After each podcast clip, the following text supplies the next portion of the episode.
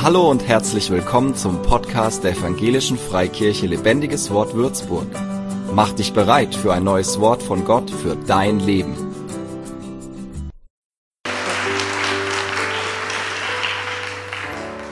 Ja, guten Morgen, liebe Gemeinde hier in Würzburg. Guten Morgen am Livestream, alle, die online mit dabei sind. Für mich eine Premiere heute. Ich freue mich auch mal so predigen zu dürfen. Äh, ich freue mich total, dass ich hier heute sein darf, dass ihr mich eingeladen habt. Danke, Ben. Danke an die Leiterschaft und dass ich heute ein bisschen Wort Gottes mit euch teilen darf. Wer mich nicht kennt, Jutta Dünnebier heiße ich. Ich bin Pastorin in Hammelburg, in der früheren Tochtergemeinde. Oh, ich danke dir. Und die frühere Tochtergemeinde der Gemeinde von hier, also ist für mich fast wie zu Hause, heute wieder mal hier zu sein. Und ähm, bin die Mama von Pauline. Ich habe gedacht, das muss ich hier unbedingt sagen. Mama noch von anderen Kindern und Enkelkindern, ja. Und ich freue mich einfach, heute hier zu sein. Ich darf, mit, darf, euch auch viele Grüße sagen von der Gemeinde in Hammelburg natürlich, darf ich nicht vergessen, ich habe es extra notiert, der FCG Saaletal in Hammelburg. Herzliche Grüße auch zu euch. Die Predigt, die ich euch heute mitgebracht habe, die mir Gott für heute aufs Herz gelegt hat. Oh, das geht schon ohne mich, das ist super. Ähm, die stellt einen Text aus dem Neuen Testament in den Mittelpunkt und ihr könnt ihn jetzt hier schon sehen, den bestimmt einige von euch ganz gut kennen, vielleicht andere noch nicht so gut, aber das ist gar nicht schlimm. Wir wollen heute uns ein bisschen da rein vertiefen, weil ich finde, dass da zwei ganz wichtige Dinge für uns drinstecken. Einmal eine Einladung Gottes, aber auch eine Ermutigung. Und beides ist gut für uns. Wenn Gott uns einlädt, ist es immer super, weil Gott hat nur Gutes für uns. Und wenn er uns ermutigt, dann brauchen wir das auch, wenn wir ganz ehrlich sind. Es ist eine Einladung zum Herzen Gottes. Ich möchte euch heute ein bisschen mitnehmen in diesen Text hinein, weil er führt uns zu Gottes Herz. Und er kann uns helfen, ihn besser kennenzulernen und vielleicht ein Stück weit mehr auch zu verstehen, wie er es mit uns meint und wie gut er es mit uns meint und was ihm wirklich wichtig ist. Und es ist auch eine Ermutigung, dass wir uns mit hineinnehmen lassen in seine guten Pläne, in seine Herzensanliegen, dass die auch vielleicht unsere Herzensanliegen werden, dass wir uns damit hineinnehmen lassen in das, was Gott wichtig ist. Und dann mündet das Ganze wirklich auch darin, dass uns Gott selbst bittet, Jesus selbst, seine Kinder, sein Volk bittet, für ein ganz bestimmtes Anliegen zu beten. So viel vorneweg. Ich weiß nicht, wie es euch geht. Meistens sind wir ja das, diejenigen, die Anliegen an Gott haben. Wir haben meistens viele Anliegen an Gott. Und dann beten wir und dann bitten wir und dann hoffen wir, dass Gott unsere Gebete auch erhört. Und ich weiß nicht, wie es euch geht. Nicht selten geht es dabei um Gesundheitsthemen, beziehungsweise dass Gott unsere Krankheiten heilt. Ähm, Beziehungsprobleme sind vielleicht auch ein ganz starkes Gebetsanliegen auf unserem Herzen. Allgemein die Bitte um Segen, um Schutz, um Bewahrung, um Gelingen, so in den verschiedensten Bereichen unseres Lebens. Und ich will mal sagen, das ist total gut so. Und das ist total richtig so, weil Gott hört Gebet. Gott hört unsere Gebete. Wir dürfen wissen, dass wir mit all unseren Anliegen zu ihm kommen dürfen. Mit den kleinen und mit den großen Anliegen. Dass er immer Sprechstunde hat. Wir müssen uns noch nicht mal anmelden. Wir können einfach reinkommen und mit Gott Kontakt haben, mit Gott Beziehung haben. Wir dürfen wissen, dass er es immer gut mit uns meint. Dass er uns nicht wegschickt und sagt, habe jetzt keine Zeit und dich wollte ich sowieso nicht sehen, sondern er sagt zu jedem Einzelnen, komm rein, ich habe auf dich gewartet. Was hast du auf deinem Herzen? Da dürfen wir einfach sicher sein. Gott freut sich und es ehrt ihn. Es ehrt ihn als Vater, wenn seine Kinder zu ihm kommen, nicht ihre Sorgen und Pakete und Päckchen selber mit sich herumtragen und herumschleppen, sondern mit ihren Sorgen und Nöten zu ihm kommen und ihm vertrauen und ihm das Ganze mal in die Hände geben, sodass er helfen kann. Das sind unsere Anliegen. Aber wisst ihr, auch Gott hat Anliegen. Und um solches, ein solches Herzensanliegen soll es heute gehen, ein Herzensanliegen, ein Gebetsanliegen Jesu. Und wie ihr lesen könnt, er bittet um Erntearbeiter für sein Reich. Arbeiter für die Ernte, so lautet der Titel meiner Predigt heute. Und ich möchte mit euch lesen aus Matthäus 9, die Verse 35 bis 38. Und Jesus zog umher in alle Städte und Dörfer, lehrte in ihren Synagogen und predigte das Evangelium von dem Reich und heilte alle Krankheiten und alle Gebrechen.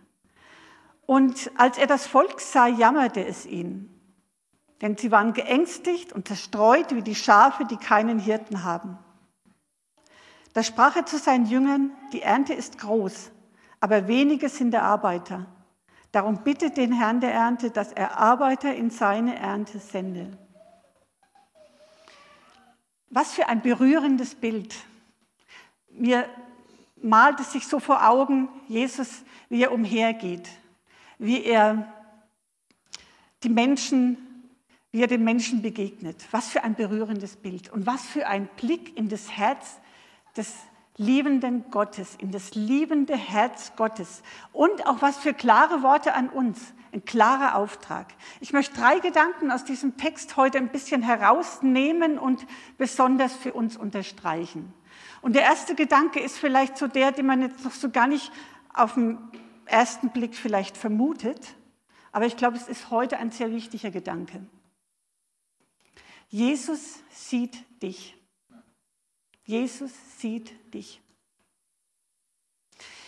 Jesus, die personifizierte Liebe Gottes, zieht umher. Das, mache ich das hier falsch? Weil ich will das noch gar nicht. Das müssen wir. Okay. Hier geht alles automatisch. Cool. Jesus, die. Doch. Doch, wir machen das. Jesus, die personifizierte Liebe Gottes, die zieht umher. Er ist unterwegs zu den Menschen, er geht zu den Menschen in den Städten und er geht auch zu den Menschen aufs Land. Und das finde ich besonders gut, weil Hammelburg liegt auf dem Land. Jesus lehrt sie, er erzählt ihnen von Gott und von seiner Liebe zu ihnen. Er lehrt sie, er kümmert sich um sie. Wir haben gelesen, er heilt Kranke, er heilt Gebrechen, und er sieht sie. Als er das Volk sah, heißt es hier. Jesus sieht das Volk. Er sieht die Menschen, er ignoriert sie nicht. Er schaut nicht so betreten zur Seite und schnell vorbei. Er nimmt sich Zeit, er sieht jeden Einzelnen und ist auch nicht mit anderen vermeintlich wichtigeren Dingen beschäftigt, er verschließt seine Augen nicht, er schaut hin. Und interessant ist, was, was er sieht. Wenn wir Menschen sehen, dann sehen wir oft, welches Auto jemand fährt oder vielleicht wie er angezogen ist, welche Klamotten trägt er, wie cool jemand so daherkommt, wie er sich benimmt, vielleicht noch wie viele Likes und wie viele Follower jemand auf Instagram hat. Oder ganz aktuell, wie er sich zu Corona und den Maßnahmen zur Pandemiebekämpfung positioniert. Ich weiß nicht, wie es euch geht. Das ist oft so diese Blickrichtung, die wir haben. Jesus sieht anders. Und das Tolle ist, bei ihm können wir lernen, was es heißt, einen Menschen wirklich zu sehen.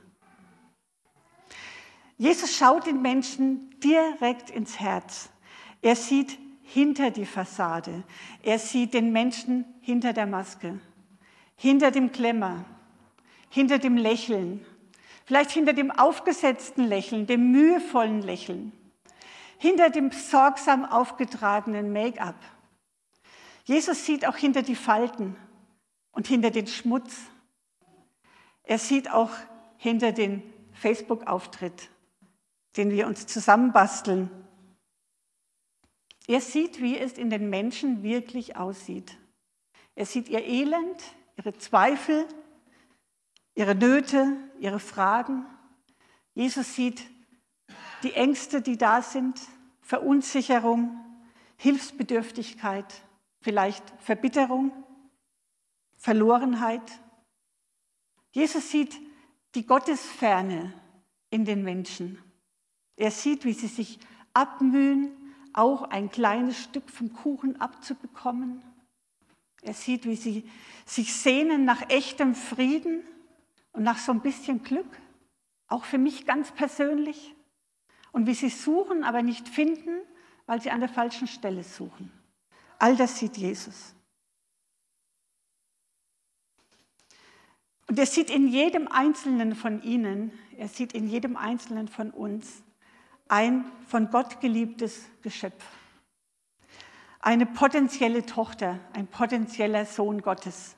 Ein Mensch mit einer von Gott kommenden Bestimmung, mit Würde und Wert, den Gott in ihr Leben hineingelegt hat. Ein Mensch, für den Gott einen Plan hat, begabt, einzigartig, wichtig, wertvoll, kostbar. Aber abgetrennt von Gott, entfremdet von Gott, weiß Jesus, sie sind verloren. Und all das Gute, was Gott in sie hineingelegt hat, es kann sich nicht wirklich entfalten. Um den Zustand der Menschen zu beschreiben, benutzt Jesus eine Metapher. Für ihn sind sie wie, wie Schafe, diese Menschen, die umherirren, Schafe ohne einen Hirten. Menschen, die kein geistliches Zuhause haben, Menschen, die den Kontakt und die Gemeinschaft zu Gott verloren haben, die ohne Gott in einer gottlosen Welt unterwegs sind. Und wisst ihr was, das ist kein guter Zustand, das ist kein guter Weg. Verloren, schutzlos, verwirrt, Schafe ohne einen Hirten.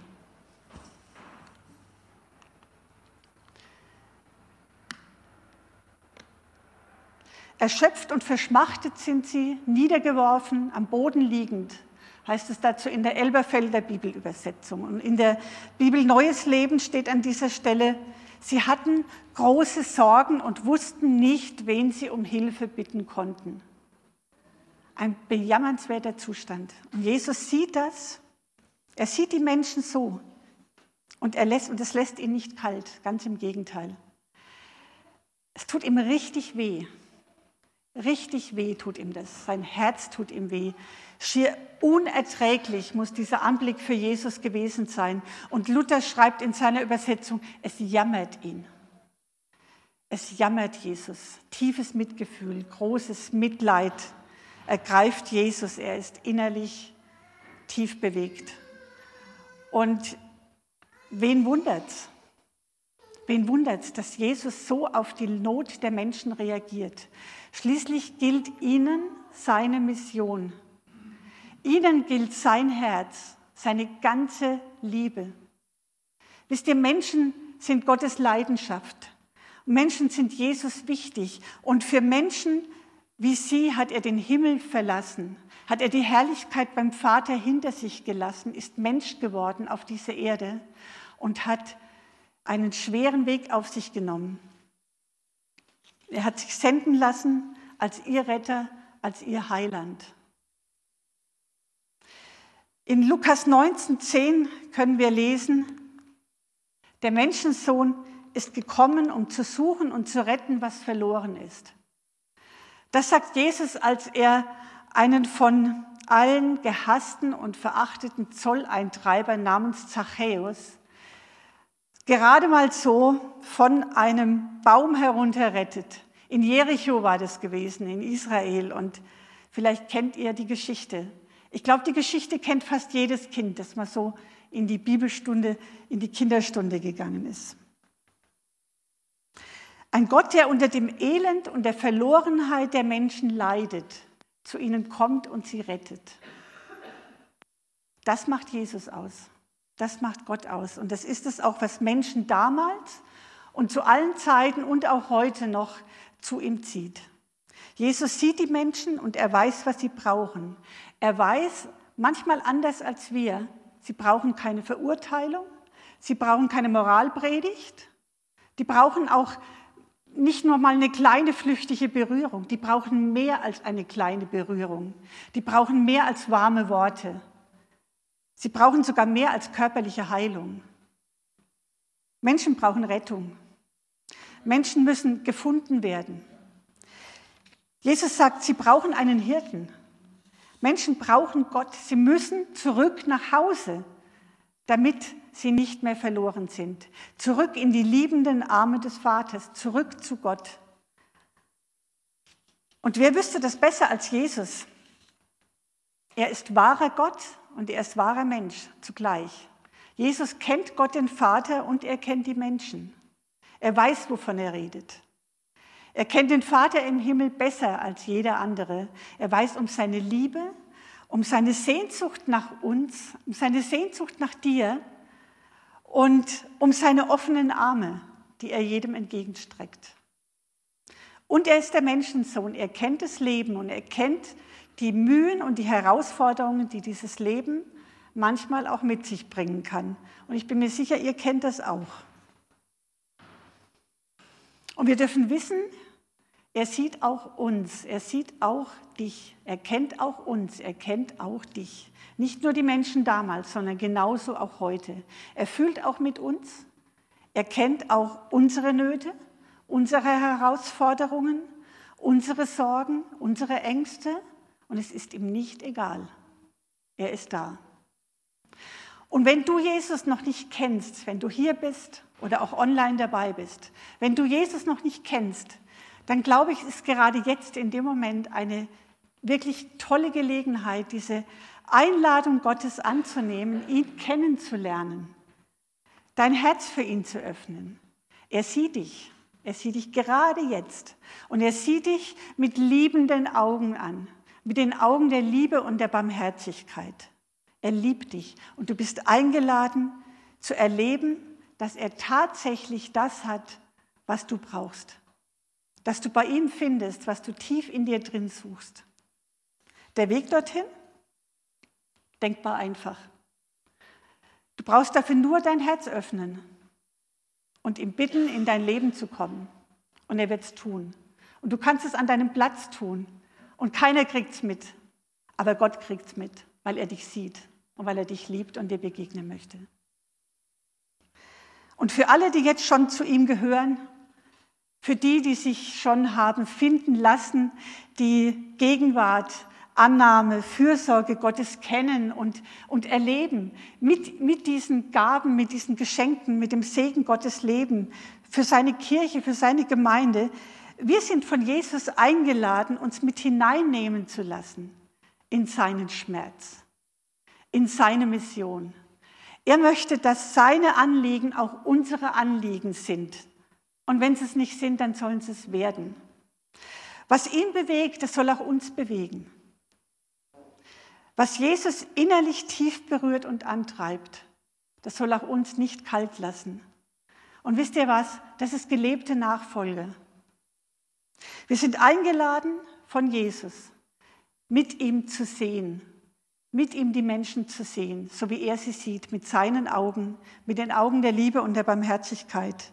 Die Not sehen, die Bedürftigkeit, die Verlorenheit, aber auch den Wert, den Gott einem jeden Menschen zumisst. Für jeden Einzelnen ist Jesus ans Kreuz gegangen. In der Bibel steht, Gott will, dass alle Menschen gerettet werden. Und mit dem Heiligen Geist ist Gottes Liebe in unser Herz ausgegossen. Und diese Liebe, die dürfen und die sollen wir mehr und mehr Raum geben. Jakobus 2,8, da können wir lesen,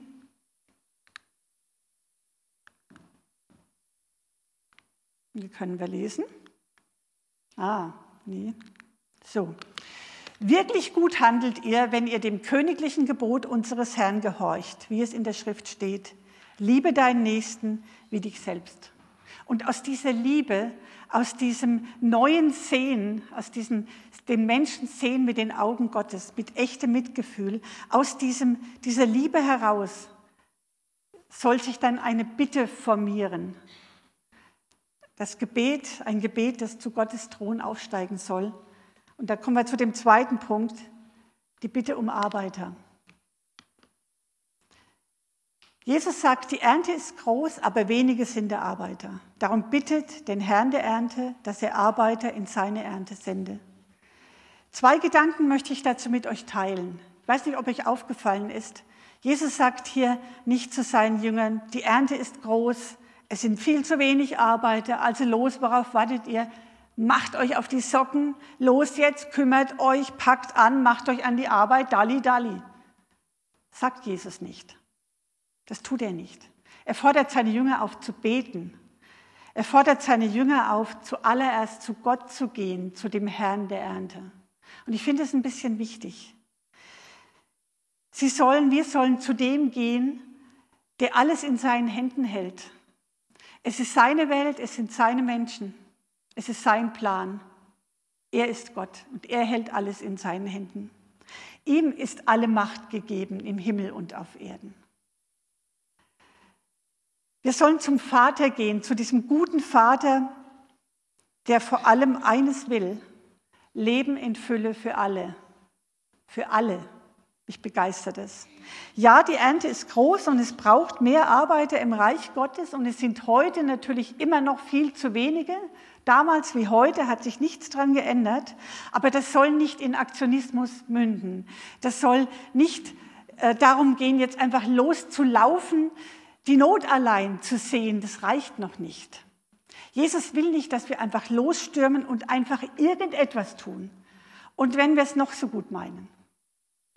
Wenn wir die Not der Menschen sehen, wenn wir, sie mit den, wenn wir Menschen mit den Augen Gottes sehen, dann soll unser erster Weg zu Gott gehen. Dann sollen wir Gott suchen, weil er ist der, der senden muss.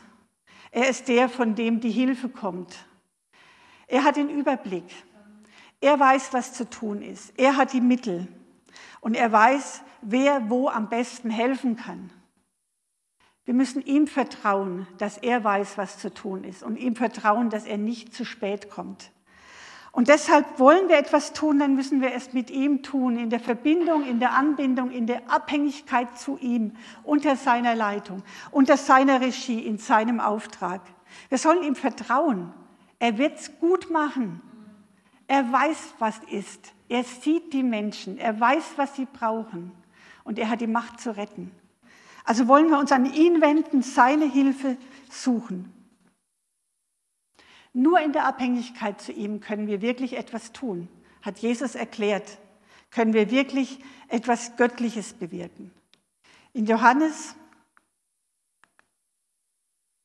in Johannes 15, 4 bis 5, eine ganz bekannte Stelle. Bleibt in mir, sagt Jesus, und ich werde in euch bleiben. Eine Rebe kann nicht aus sich selbst heraus Frucht hervorbringen. Sie muss am Weinstock bleiben. Genauso wenig könnt ihr Frucht hervorbringen, wenn ihr nicht in mir bleibt. Ich bin der Weinstock und ihr seid die Reben. Wenn jemand in mir bleibt und ich in ihm bleibe, trägt er reiche Frucht. Ohne mich könnt ihr nichts tun. Nicht wir sind der Weinstock und Gott ist die sind die, oder ist die Rebe, sondern umgekehrt. Gott ist der Weinstock, wir sind die Reben. Und ich glaube, das ist eine ganz wichtige Lektion, die wir da lernen dürfen. Und ein zweiter Gedanke, eine zweite Lektion. Jesus schickt uns ins Gebet, weil unsere Gebete wichtig sind, weil unsere Gebete etwas bewirken. Wenn wir Eingreifen Gottes erleben wollen, wenn wir Gottes Handeln sehen wollen auf dieser Welt, in unserem persönlichen Leben, in unseren Familien, auf unserer Arbeitsstelle, da wo wir unterwegs sind, wenn wir das erleben wollen, dann braucht es unsere Gebete. Und das ist, glaube ich, eines der wichtigsten geistlichen Prinzipien Gottes, wenn es um unsere Beteiligung an seinen Plänen geht. Bevor Gott etwas tut, ruft er in der Regel sein Volk, seine Kinder, seine Gemeinde zum Gebet zusammen. Und deshalb kann ein Christ, kann eine Gemeinde eigentlich auf vieles verzichten. Und ich glaube, euch ging es auch so. Wir haben in den vergangenen Wochen wirklich auf vieles verzichtet, schon als Gemeinde. Aber was, was man eigentlich nie zurückfahren sollte, worauf man nicht verzichten sollte, ist das Gebet. Und so sagt auch hier Jesus, bittet den Herrn der Ernte, kommt zusammen zum Gebet. Mit unseren Gebeten übernehmen wir Mitverantwortung für die Ernte. Unsere Gebete bewirken nämlich, dass Gott Arbeiter in die Ernte sendet. Und jetzt kann man das umdrehen und sagen, was passiert, wenn wir nicht beten? Unsere Gebete bewirken, dass mehr Menschen mit der rettenden Botschaft erreicht werden. Unsere Gebete um Arbeiter in die Ernte be bewirken, dass mehr Menschen eine Begegnung und eine Berührung mit dem liebenden Gott haben werden. Ist das nicht groß? Unsere Gebete sind wichtig. Sie entscheiden mit darüber, wie viel Ernte eingebracht wird. Gott nimmt uns mit hinein in seine Pläne, in seine Heilspläne. Wir dürfen seine Mitarbeiter sein. Und wenn wir beten, dann zeigen wir, dass wir Gottes Anliegen verstanden haben, dass er nämlich nicht nur uns retten wollte, und wir vielleicht glücklich sind, dass für uns jemand gebetet hat, sondern mehr Arbeiter in die Ernte heißt, mehr heißt Multiplikation. Wir verstehen, dass Gott alle Menschen retten möchte. Alle. Und manchmal ist es ja so, dass wir beten um geistliche Aufbrüche, um Erweckung. Und mir persönlich ist es, wäre es eigentlich am liebsten, dass ich sage, ich wache morgen früh auf und es ist alles vom Himmel runtergekommen. Und jetzt ist Erweckung da und wir feiern mit Gott. Aber erst die Bitte, glaube ich, um Arbeiter zeigt, dass wir wirklich verstanden haben, wie Gott arbeitet, dass Erweckung auch erbeten werden möchte und dass es Arbeiter braucht, die Gott senden kann, die offen sind dafür, zu tun, was er ihnen aufträgt. Das ist nämlich Sendung. Und das führt mich zu meinem dritten Punkt für heute, zu meinem letzten Punkt und zu der Frage, was ist mit uns? Sind wir die Antwort auf unser Gebet? Es braucht viele Mitarbeiter, es braucht viele Arbeiter in der Ernte. Die Ernte ist groß, wir haben das gehört. Das Reich Gottes ist auf Multiplikation ausgelegt. Es soll wachsen. Es soll zu allen Menschen kommen.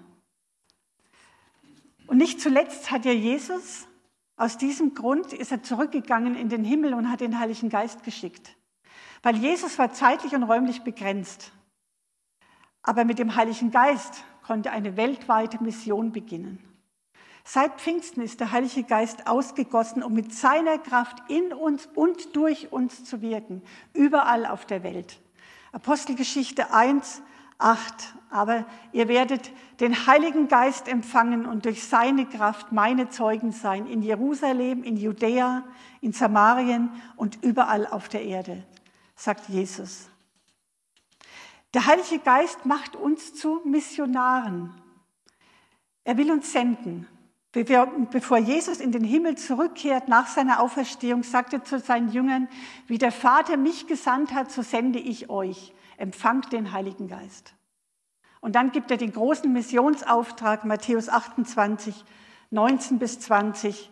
Darum geht zu allen Völkern und macht die Menschen zu meinen Jüngern, tauft sie auf den Namen des Vaters, des Sohnes und des Heiligen Geistes und lehrt sie, alles zu befolgen, was ich euch geboten habe. Die Bitte, Gott möge Arbeiter in seine Ernte senden, die meint immer auch mich ganz persönlich. Ich darf mich angesprochen fühlen. Wir beten und wir erkennen gleichzeitig, dass wir eigentlich auch so eine potenzielle Gebetserhörung sind, ein Teil der Lösung Gottes sein können. Und ich finde, das ist so ein genialer Gedanke. Jesus lädt uns ein, Menschen mit seinen Augen zu sehen, hinter die Kulissen zu schauen, ins Herz zu schauen, die Bedürftigkeit, die Not, die Verlorenheit zu sehen. Und dann nimmt er uns mit hinein in seine Pläne. Er sagt, kommt zu mir, Betet, bittet, orientiert euch an mir und lasst euch mit hineinnehmen. Ihr seid ein Teil der Lösung.